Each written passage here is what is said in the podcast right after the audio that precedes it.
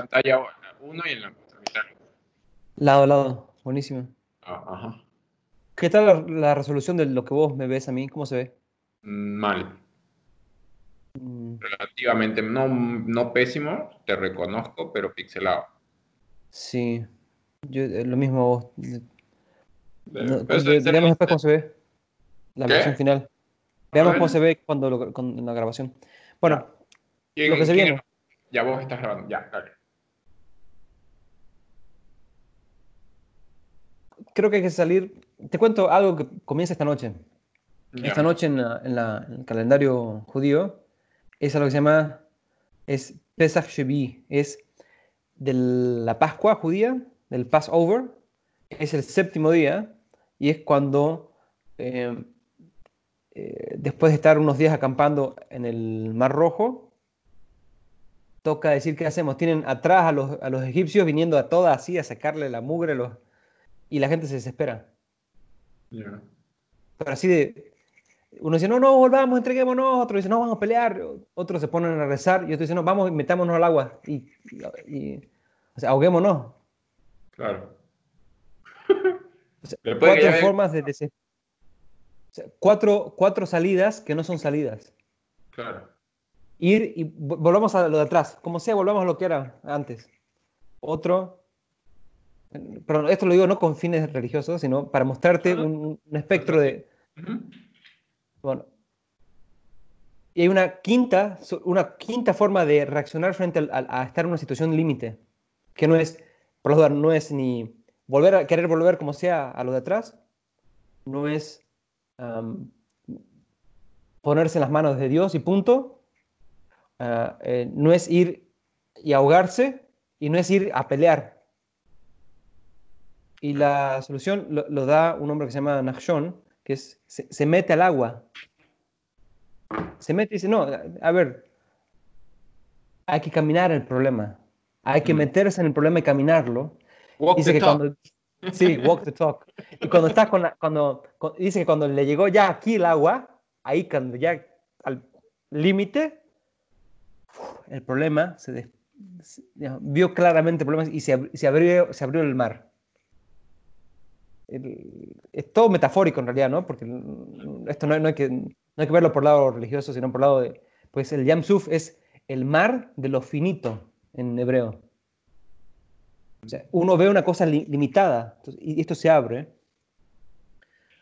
Y hay que, entonces hay que caminar, hay que, hay que caminar el, problema. O sea, no hay que enfrentarse, no hay que eh, ponerse las manos de, digamos, de, una, digamos, de Dios. Es uno tiene que encontrar maneras junto con otros de caminar el problema.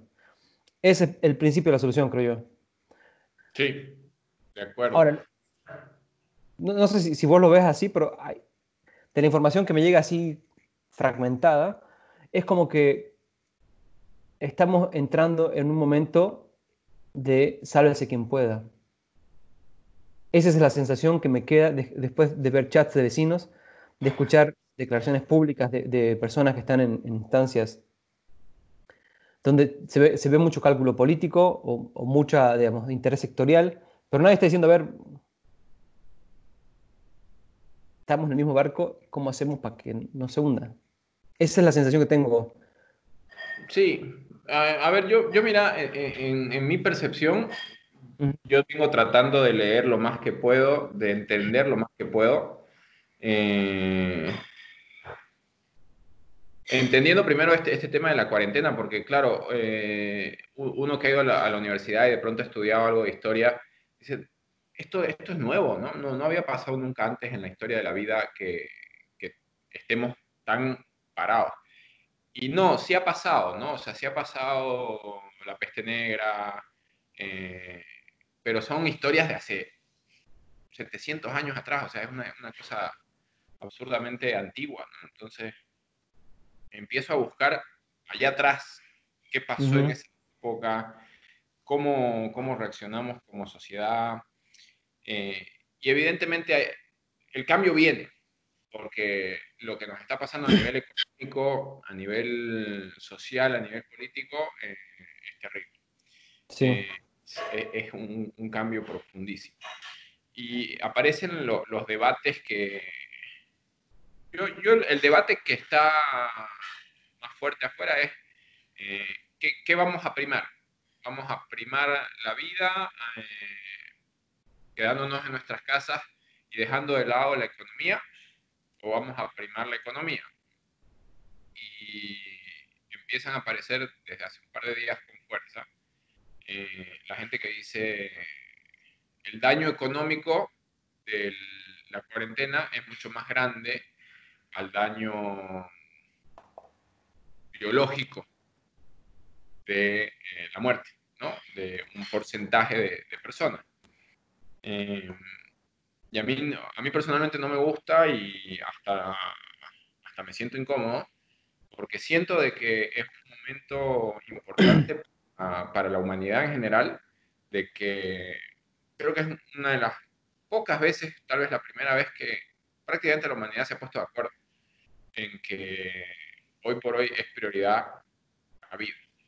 ¿no? Entonces, si bien sabemos que vamos a tener un problema grande en términos económicos, creo que se ha, se ha dado a nivel, podemos hablar de hegemónicamente, una una priorización de la salud eh, y en ese sentido de la vida.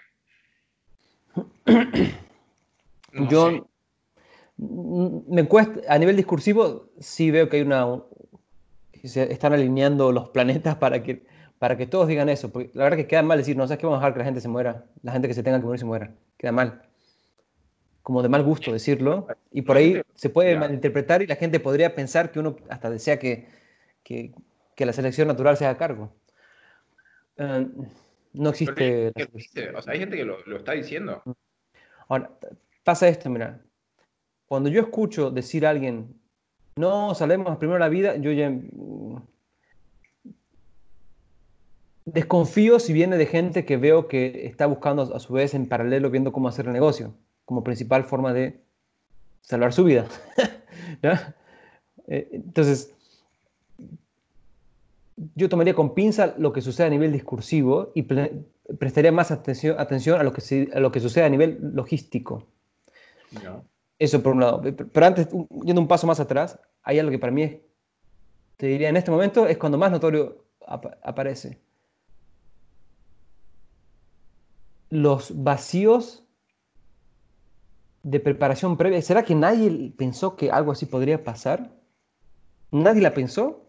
¿Nadie? O sea, nadie en, ningún, en el gobierno, a, nivel Bolivia por lo menos. No, en Bolivia no. Nadie. Ok. Pero este, esto sí alguien lo pensó.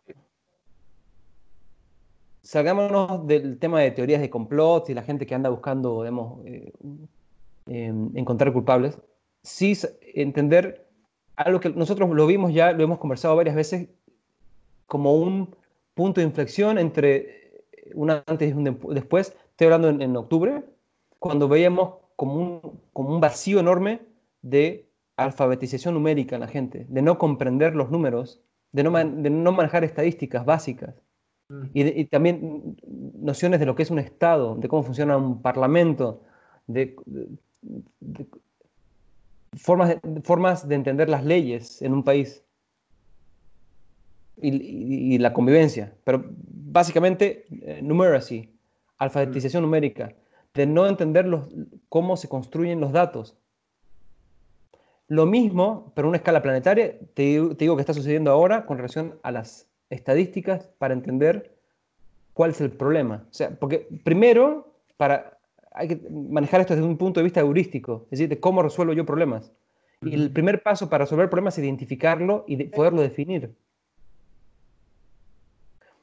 Yo te, te, compartí para que lo veas es una entrevista que le hacen a un profesor emérito, trabajó muchos años eh, con los capos alemanes de, la, epidemiología, es el profesor eh, Knut eh, Witowski. Él, 35 años trabajando en, en, epidemiología, en análisis, digamos, duro estadístico, y su perspectiva me dejó, es como en contracorriente de lo que uno escucha. Él dice, eh, y no es un improvisado, sino es alguien que sabe realmente de... Dice, yo, para empezar, yo no trabajo para el gobierno, a mí no me paga el gobierno, no necesito quedar bien con nadie. Lo primero que él dice, pensando en, en, no tener que hablar desde un lugar que sea políticamente correcto. Es alguien que ya está jubilado, entonces no está preocupado de, de guardar su chamba, de cuidar su trabajo. Y él, él explica, dice, no es la primera vez que hay una pandemia. Todos los años tenemos pandemias. Mm, claro. Sí, tú, tú estás en la, las gripes son anuales, pandemias. Que hace 10 años de H1N1, menos. No, no, es la primera, no es la primera H1N1, que, que, esa, por cierto, es la, que, la, que, la de 1918, 17, 18, la, la gripe española. Esa es. Sí, o sea, es gripe, ¿no? En el fondo todas son, son gripe H1N1, H3N2, H25, H24, digamos, ¿no? O sea. Es, todos coronas parientes, ¿no? Ahora, él dice, la forma de haber manejado esto tendría que haber sido la siguiente. Esta es una gripe, sabemos que tiene un ciclo, la naturaleza nos ha hecho de tal, eh, forma que nosotros eh, nos vamos a, como es airborne, cuando es que se transmite por el aire y, por, y anda en las superficies de los objetos en, los que hay estas partículas de aerosol de, de agua de lo que uno eh, eh, tose o estornuda, de lo que uno respira, de lo que uno grita, reniega, es a la larga nos vamos a, infectar por lo menos del 50% al 80% de la población de una localidad.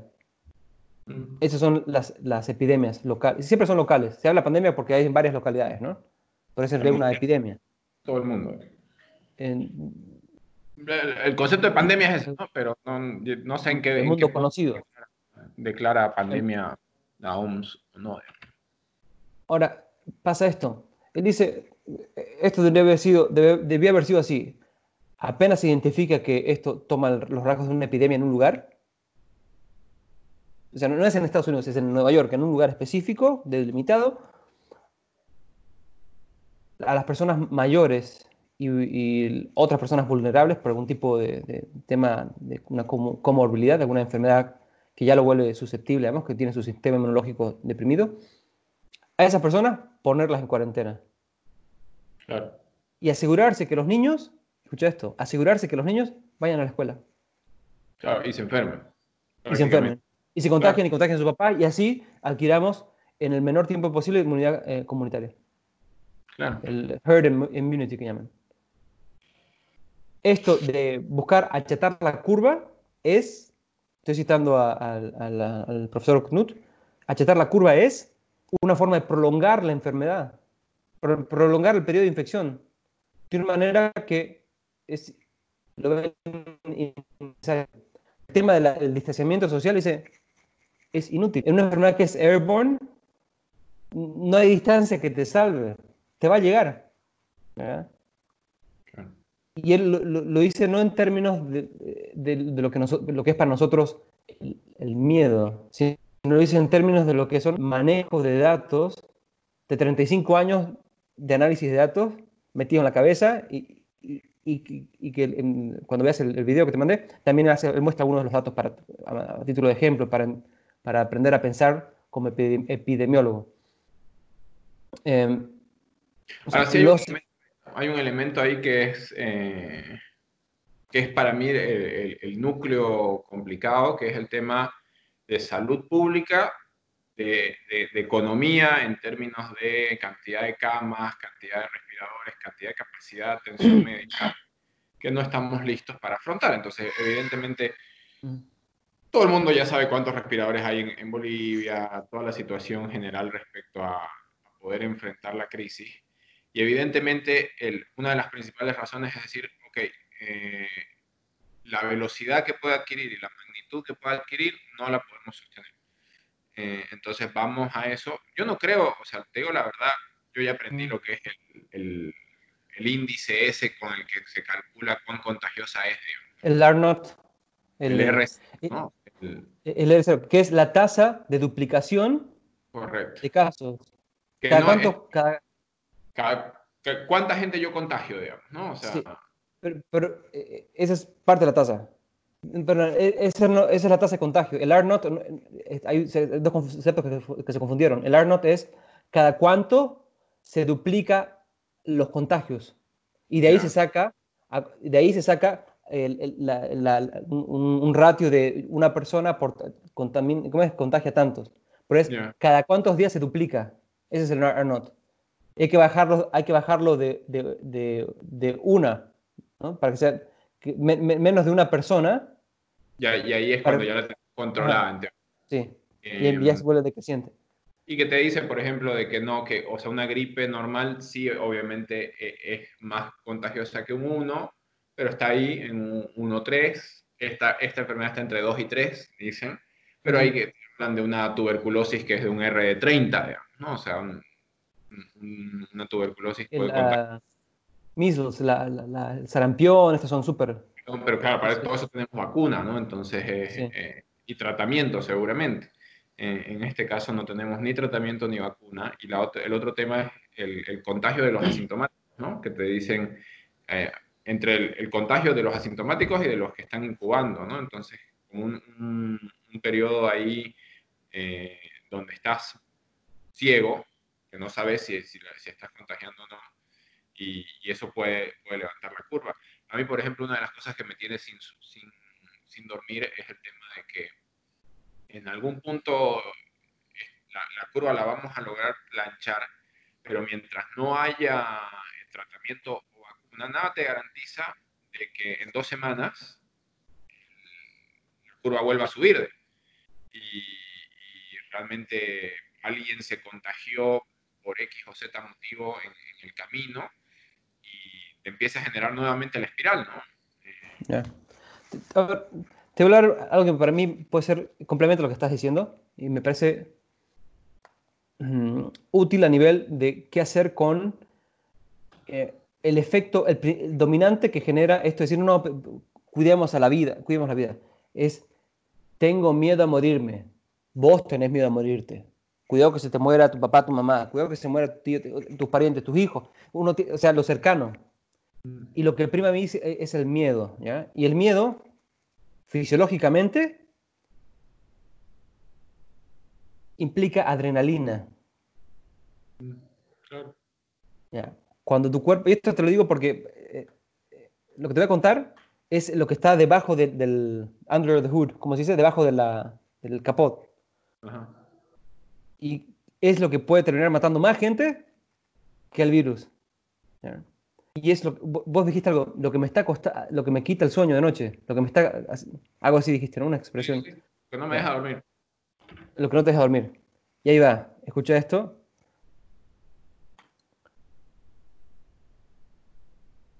Cuando sentís una amenaza, sobre todo si es una amenaza externa que no puedes ver, es un tigre que está escondido, que te puede saltar en cualquier rato, estás generando adrenalina a lo loco. Eso significa que tu, frecuencia cardíaca se acelera, tus músculos eh, aumentan la tensión, todo el tiempo estás con una, tensión que ni te das cuenta. Es un estrés fisiológico. es el desgaste que implica para el cuerpo, para los músculos, para, para, para todos los órganos, te diría. El cuerpo lo, tiene que compensar de alguna manera desinflamando el, factor de tener que estar listo para correr. Y casi estás como si estuvieras virtualmente corriendo para huirle algo o enfrentar algo. Y genera, aparte de adrenalina, tu cuerpo, em, ¿cómo se llama esto? Se me fue la palabra. Eh, bueno, un desinflamante natural que genera el cuerpo. Se me fue el nombre. Ok. Ambos, eh, ambos tipos de hormonas, la que es para generar la respuesta rápida de poder lidiar, para poder sobrevivir, lidiar con, esta, esta amenaza externa, eh, y esta otra sustancia que es para desinflamar, las dos son hormonas que usan como base a la vitamina D. ya, hay que tomar sol. Baja tus niveles de vitamina sol. Hay que tomar sol. Ahora, y viene aquí esto, mira, te dicen, cuarentena, todos en casa. Andate a tu cueva, alejate del sol disminuye tu cantidad de, producción de vitamina D y por lo tanto con tus niveles de, estrés alto, con la producción de, adrenalina y cortisol, eso es, cortisol, baja tu, tu eh, availability, tu disponibilidad de vitamina D. Y la vitamina D es crucial junto con triptofán para formar un neurotransmisor, que se me fue el nombre, pero es el que te permite dormir de noche. Y hace que de día te cueste prestar atención. La vitamina D está a la base de todo esto. Y, fíjate, yo, eh, y esto por los dos lo, tuve que aprender porque tuve un problema en octubre yo, entonces me, ¿qué hago conmigo mismo? Por mi miedo. Y esta, esta mente curiosa que, tenemos los humanos. Y me incluyo en el club de los humanos. Em, empecé a tomar este eh, suplemento de vitamina D. Pero resulta que la vitamina D, cuando me tomaba cuatro, a, cuatro de una, ¿ya? Cuatro de esas pastillas que vienen, eh, cápsulas flexibles. Cada cápsula creo que viene con 400 este, minimoles o algo así, una, medida, o, están a veces unidades pero poquito, ¿ya? Yo pensaba que era un montón, pero después me entero que cuando estás una hora al sol a mediodía, haces, tu cuerpo genera 10.000 milimoles. Claro. 400 versus 10.000. Y los médicos te dicen, no, no, no, lo normal, y está hablando en el sentido de la curva, lo que es entre lo normal, sobre todo en donde se sacaron estos datos que son en poblaciones del inferior y norte, lo normal es tener entre 10.000 y 30.000 milimoles en tu cuerpo, o sea, de vitamina D en, sangre. O sea, lo que te da un día de sol, una hora de un día de sol. Eso es lo normal. Eso no, eso no es lo normal. Esa es la, normal, digamos, lo que entra en la mayoría de la población en la curva estadística, en la distribución normal. Pero en estas circunstancias tendríamos que tener altísimo y lo que se considera altísimo para personas que están, por ejemplo, por entrar a un tratamiento de, eh, si fuera un tratamiento de quimioterapia o eh, están por entrar a una operación para hacerle un, trasplante de órgano, tendría que estar entre 90.000 y 120.000 milimoles. Yo hace cuatro meses empecé a tomar sol. No se me nota mucho en la piel, pero estoy medio chamuscado. ¿ya? Eh, la primera vez que me puse al sol, media hora, y ni siquiera a mediodía. Terminé colorado, que no podía poner ni la ropa, nada, todo me ardía. O sea, mi cuerpo no sabe procesar el sol. Ahora un poco más. Pero definitivamente, y esto, esto no es un dato menor, o sea, necesitamos a todo mundo que podamos decirle, toma sol. Hola, ¿cómo estás? Sí, charlar, lo que sea, toma sol y entrenar otra vez al cuerpo, acostumbrarlo a exposición al sol. y cuanto más sol directo, si es mejor cerca a mediodía, en, digamos 11 a 2 de la tarde, que es el sol más fuerte, eh, mejor. Que, además que queda claro de que es contra, contra natura el hecho de vivir tan encerrado, ¿no? O sea, Totalmente. vos vivís encerrado en tu casa, en tu, en tu oficina, salvo que seas alguien que trabaja en la calle o en el campo, eh, normalmente vivís entre cuatro paredes y no estás recibiendo más que lo que te toca al salir al mediodía o al salir en la mañana, en la, tarde. Eh, eh, interesante. Y viste, en, Nueva York, en Chicago, bueno, en Estados Unidos, los que más están muriendo en términos de cuando los clasificás por color de piel, mm, están muriendo más gente más negrita. ¿Ah, sí? ¿Por qué? Porque la, gente, es la piel más oscura es lo mejor cuando vivís en un lugar donde tenés mucha exposición al sol, te protege del sol. Pero cuando estás viviendo en, no sé, en, el Bronx, ¿ya? lo que hace tener piel, oscura es que dificulta la capacidad de tu, de tu metabolismo para transformar el, digamos, para producir vitamina D. La vitamina D es colesterol modificado por los rayos infrarrojos. Y el hígado lo, activa y lo vuelve como, no sé, hay como 3.000 hormonas que son en base a, la vitamina D. y bueno, si tenés a alguien que tiene baja exposición al sol, tiene menos, o sea, todo el sistema inmunológico, los linfocitos, toda la, piel, todo funciona, funcionamos a base de vitamina C. Vitamina D, perdón. Vitamina D. Es, es, increíble la cantidad de funciones, todo el sistema inmunológico. Entonces, hay que encontrar maneras de salir. Si no a la calle, por lo menos en un lugar donde tenga sol. si ves las manos... Balcón, patio...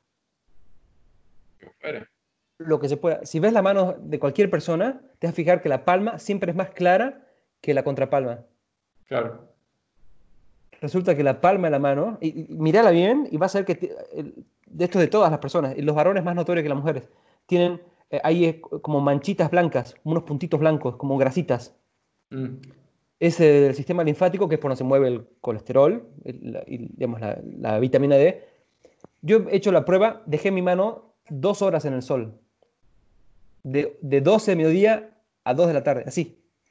La partecita que tenía eh, en el sol, de, loco, ¿no? la partecita que tenía en, el, sol del antebrazo quedó chamuscada, roja, así que... Ah, y la palma, nada. Nada. Ni, principio de estar quemado, nada. Es decir, acá hay un...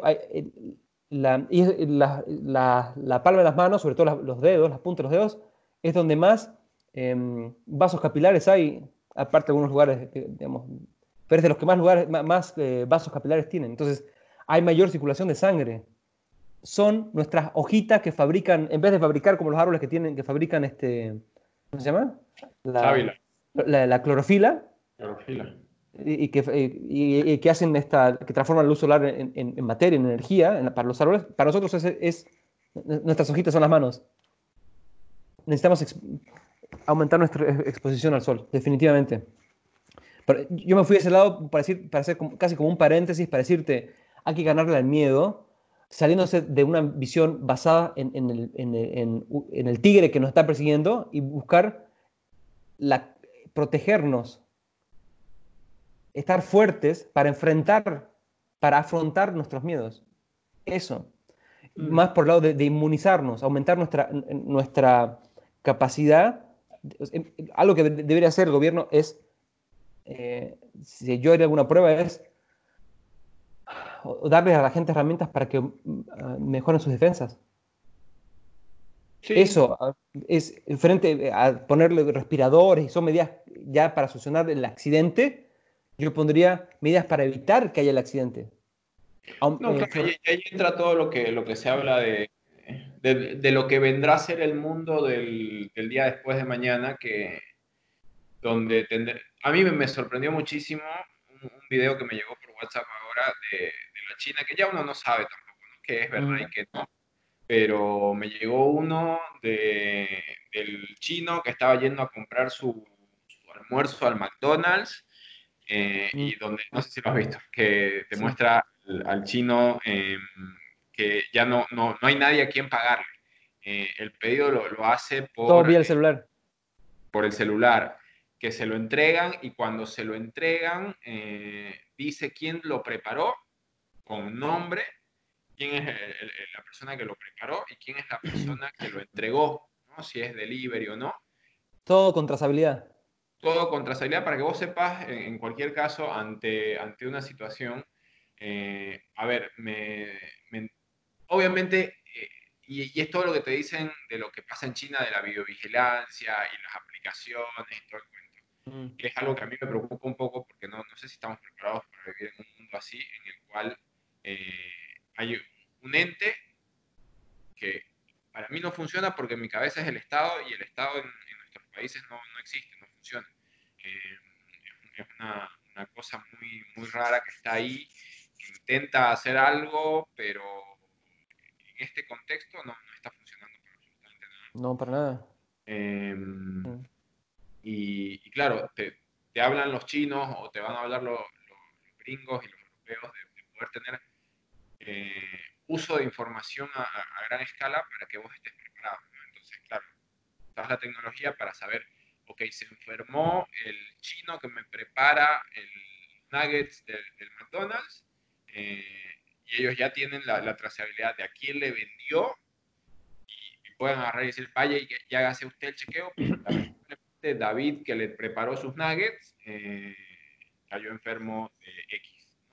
Así es el poder de la información termina siendo muy, muy grande, pero también es bien invasivo, ¿no? Entonces, te enfrentas a una situación en la cual hay que empezar a discernir si vamos a entrar en ese mundo. No, pero lo importante es lo que, vos decías antes, ¿no? poder educar en, toda la, capacitación de lo que significa tener cuidado. Eh, sabes que te estás exponiendo fuera a, a, un virus, pero que mientras, por ejemplo, mientras vos no te, si tenés el virus en las manos, pero no te tocaste la cara, entiendo de que el riesgo se disminuye bastante. ¿no? Si estás con el barbijo, se disminuye. Eh, si te ¿Sabes qué me, den ganas a mí de hacer cuando, con ese, cuando escucho a alguien de, no, de la cara, no tocar, yo, yo me dan ganas de hacer, ¿sabes qué? Me voy a tocar, me voy a tocar, me voy a tocar por todos lados, me voy a tocar y, me voy a contaminar el teringo y, este, y salgamos de esta huevada. Porque esa sensación tengo yo, porque también me agarra. Yo salgo de acá, tengo la bandina a la salida, la entrada, por lado, hecho como si fuera un laboratorio en mi casa, ¿ya? Para moverme, para, lo que entre y lo que sale con un protocolo, copiándole algo que vi en, un laboratorio de verdad, esos que tienen bioseguridad en, en Barcelona. Bueno, eh, me parece una locura andar en esa confío más en la madre naturaleza y en lo que nos da la capacidad de, aprender a ser... Em, como el, libro de la selva, mamá naturaleza, lo que no, no. naturaleza te lo da. Ah, sí. Tan, tan, tan, eh, Yo creo que lo que has de precisar nomás. Y te digo algo, te algo más. Eh, me parece hay que evitar eh, caer en una sociedad de control, porque eso nos deshumaniza.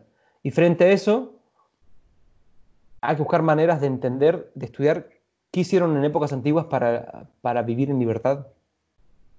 Y, y, saber qué es libertad, porque si vos no sabes lo que es la libertad, cualquier cosa que te ofrezcan para cuidarte y protegerte te, va, a sonar a, te va a sonar a un acto de, de, de, de alivio. Vas a confundir el alivio con la libertad. Hay eh, hay una psicosis masiva en la que nos afecta a todos. no conozco a nadie que no, se sienta tocado por la posibilidad de que uno le pase algo o a los seres cercanos.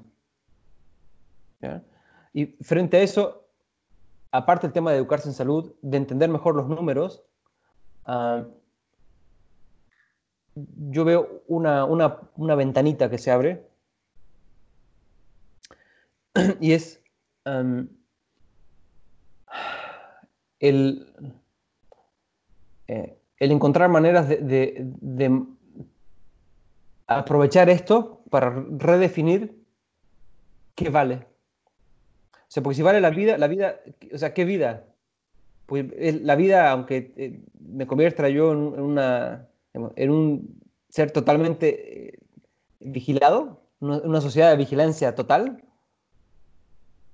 Bueno, ahí entra yo buscando así eh, la historia reciente y, ya empezaba a surgir como la peste negra, como la gran, la gran referencia más, más, más reciente de, una situación similar, que obviamente cuando uno lee la peste negra, la peste negra es eh, terrible, ¿no? O sea, es diezmar al 30% de la población de Europa, eh, hasta donde se conoce al menos, pero la conexión interesantísima que tiene entre el, tema de eh, ser uno de los gérmenes de salida de la Edad Media, de romper con el, esquema feudal, de empezar a, trabajar mucho más en, el surgimiento de la acumulación de, riqueza, y por otro lado en el renacimiento como corriente artística, sabiendo de que la muerte estuvo presente en la vida de la humanidad eh, de una manera tan dramática. Eh, que te cuentan ahí en las notas, ¿no? Gente que abandonó a sus padres, que abandonó a sus hijos porque estaban con la, con la enfermedad, eh, y cómo se, se revalorizó la, la, vida, el arte, eh, el disfrute. Eh, es un camino, ¿no? Que, que, se puede tomar, pero la gran diferencia es que ahora, ahora tenemos un acceso a, la información que en esa época no se tenía, o sea, realmente, y una capacidad y además ¿no? una capacidad en el mundo, no te hablo de nuestros países, pero sí en el mundo de, control grande, ¿no? En Estados Unidos, en China, eh, tienen una capacidad de saber qué hace la gente eh, única, ¿no? Eh, dónde, dónde entraste, dónde saliste, con quién te viste, con quién no. Em, entonces sí, empiezan a aparecer estas dos, dos grandes cosas. ¿no? Vamos a empezar a valorar más la vida, a valorar más los vínculos, a valorar más la, el ser humano. Eh, no, no, el ser humano como el, sino el verbo, ¿no? el ser un, un, Homo sapiens. Em, o por el otro lado, de que le, vamos a dar tanto poder a, a, los que tienen acceso a las herramientas de control que, que realmente van a saber absolutamente todo de, de nosotros y, nos van a controlar a, detalle.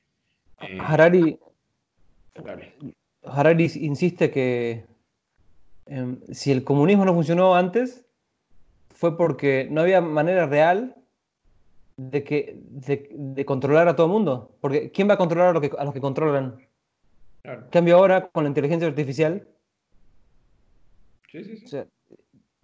hablando de comunismo no como modo de producción, como, sino no por lado de, frente al capitalismo, sino como una forma de pensar en, en centralizar el control de todo.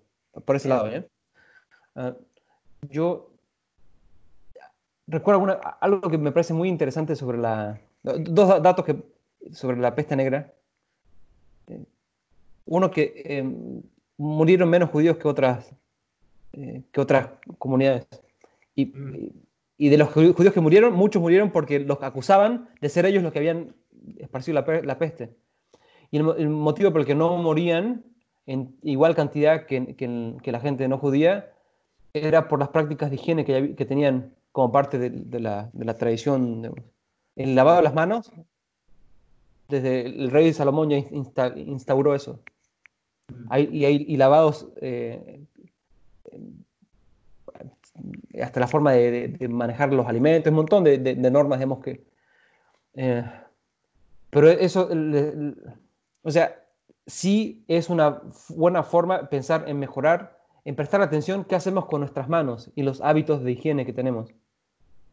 De cosas que no son visibles, pero que ahora vemos que nos afectan. Lo invisible nos afecta, y se vuelve visible eh, y, genera eh, hasta actitudes de persecución. Mm, eso o, de solidaridad. Está en nosotros a qué lado nos queremos ir. y otra cosa que salió, salió un, efecto inesperado de la, de la, de la, de la plaga, de, fue la imprenta. Mm. Vos sabías que algo que sucedió es que al morir tanta gente, la gente eh, de ropa interior lo que tenían eran unos calzones largos, unos enterizos, hechos de lino. Entonces, de, golpe, de golpe hubo mucho lino sobrante. Material base para hacer papel. Lo que posibilitó llegar a generar la cultura que tenemos ahora, que, está, que es en base a la escritura, como nunca antes, fue el papel barato. Que cosas que antes eran caras de hacer, porque no había material, de golpe se volvió una oportunidad para que el material sea barato. Entonces, esto va a recomponer, lo, trayéndolo a nuestra época ahorita, es lo que está pasando ahora va a recomponer, decir, ¿qué vale? ¿Qué vale en términos eh, físicos, pero eso físico reflejando también otras dimensiones de, nuestra comprensión de la realidad, entendiendo la transmisión del conocimiento, las formas de hacer llegar eh, información y, comunicarse entre personas. ¿no? Definitivamente va, no, hay una vuelta atrás. y lo que va a pasar aquí en Bolivia, eh, hay gente que la ve muy negra. Yo creo que la desobediencia civil, a raíz de la necesidad de comer, va a hacer que la gente sobreviva, porque va a generar una inmunidad eh, de, herd immunity, inmunidad comunitaria de rebaño. Esto que la, la, la, fila esa larga, que ahí la gente se va a contaminar ni, ni sabe, porque no están trayendo aquí pruebas de inmunidad. Están trayendo solamente pruebas de detección del virus. Y eso solamente sirve por 14 días y, y, la sensibilidad aumenta recién en cuando, tenés, cuando estás sintomático en, los, en los 6 días. 6, días es la ventana de oportunidad para medir y que digan, sí, tenés el virus. Y ahorita lo que necesitamos es medir inmunidad. ¿Cuánta gente ya adquirió la inmunidad? E, ese es el dato que, porque esa es la clave para el exit strategy. Para salir de esta tenemos que saber si, cuán cerca estamos de que la gente ya, esté inmune. Sí. Ahora, yo pensando ya en, la situación de, nuestro país, yo realmente creo que lo que venimos hablando, ¿no? De la ausencia del Estado, porque en realidad el Estado hoy por hoy y realmente te está dando la, magnitud clara de, la capacidad de, impacto en la vida de las personas que tiene, que es este tema de los bonos, este tema temas de poder eh, ejercer algún tipo de, presión en el buen sentido sobre algún actor económico, como ha sido el caso de la banca en este caso. De, yo si, si fuera banquero, si fuera, si tuviera la dicha de ser banquero y mm. tener eh, mis millones bien bien guardados y vivir de, la especulación financiera, eh, sería un momento bien crítico, porque para un banco eh, los próximos 3, 4 meses son cuatro meses que saben que no les va a entrar un centavo, o les va a entrar muy poca plata, eh, y van a, van a sacar mucha plata, ¿no? O sea, van a, van a egresar mucho dinero, pero se ha visto que el Estado se, se limita a, a, esas funciones, ¿no? El poder ejercer presión sobre algún grupo, eh, entregar algún que otro bono, asistencialismo puro. Eh, y más, más, allá de esas cosas, no hay grandes, grandes interacciones del Estado con, la sociedad. A mí yo veo dos, dos, dos frentes. Uno es, eh, salimos de esto y el Estado-nación se fortalece. Para mí no va, o sea, no, es una posibilidad, pero creo que no se da porque difícilmente algo que no, no existía antes ahora se va a fortalecer. Eh, mm. En realidad algo que, un estado que existía pero que estaba funcionando mal, de pronto va a empezar a funcionar bien. Eh, o por otro lado, yo creo que sí, y este es el camino por el cual yo pongo mis apuestas, si verlo así, es un, repotenciamiento de todo lo que es local. ¿no? O sea, eh, hablar de, las alcaldías en las ciudades pequeñas, eh, de las alcaldías en, las ciudades más grandes, en las ciudades más grandes como Santa Cruz, hablar de, los distritos o de las subalcaldías o de los barrios, empezar a tener un, esquema de, gobierno, pero en el, en el, sentido más amplio de la palabra, eh, en niveles más pequeños. Eso... Esta crisis de salud va a llevar a que tengamos que empezar a pensar, como estás haciendo vos, pensar en políticas públicas basadas en desarrollar lo local, desarrollar y potenciar, que crezca de lo local. Primero para evitar esta migración que ya la, que la, población se está concentrando en las ciudades grandes, en Santa Cruz sobre todo. Mm. Esto, esto es la fuente, la mayor fuente de, la variable de las dominantes para explicar eh, las, pandemias, las, epidemias. La densidad poblacional de las más, eh, las más determinantes, es la determinante. Claro. Y, por, otro lado, el término, la economía, eh, yo no soy tan fatalista en ese sentido sí, sí, obviamente entiendo perfectamente el, el, problema de flujo que se genera. O sea, la plata no se está moviendo, no se está moviendo al mismo ritmo que se movía antes, ¿no? O sea, e, ese, ese ciclo diario de que circulan miles de millones en un día que van de una mano a otra, que van de una empresa a otra, que van de, que dan una, una, vuelta bien interesante. Hoy por hoy se ha frenado un montón, no, no a cero, pero obviamente la plata circula en una, manera muy, muy, muy menor a lo que era.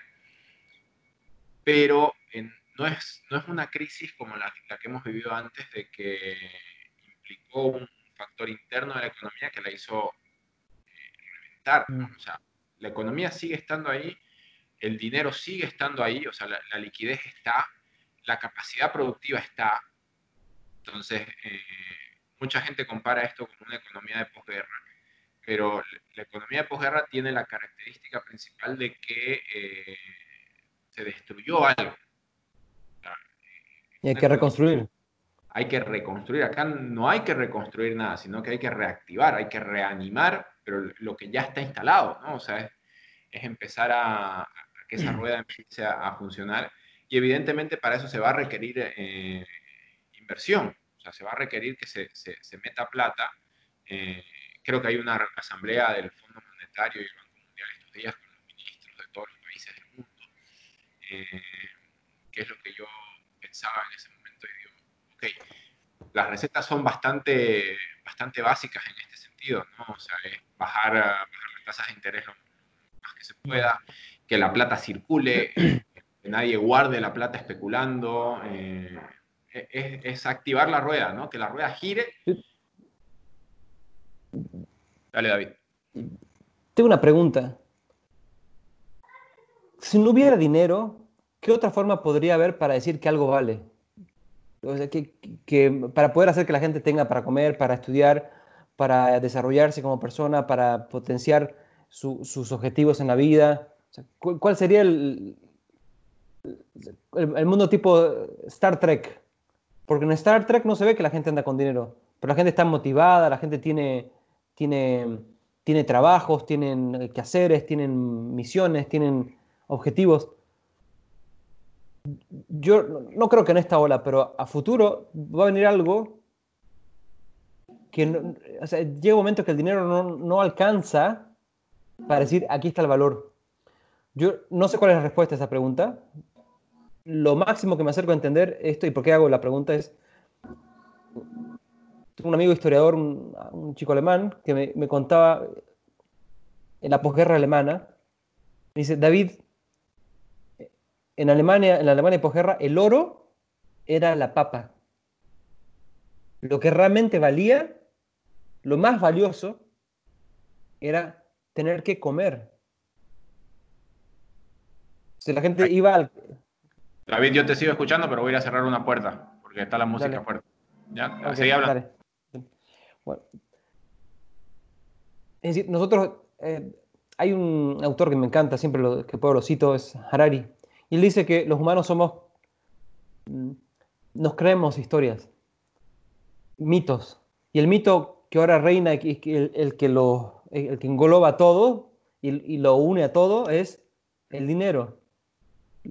Y cuenta como los del Daesh, los de, ¿cómo se llama?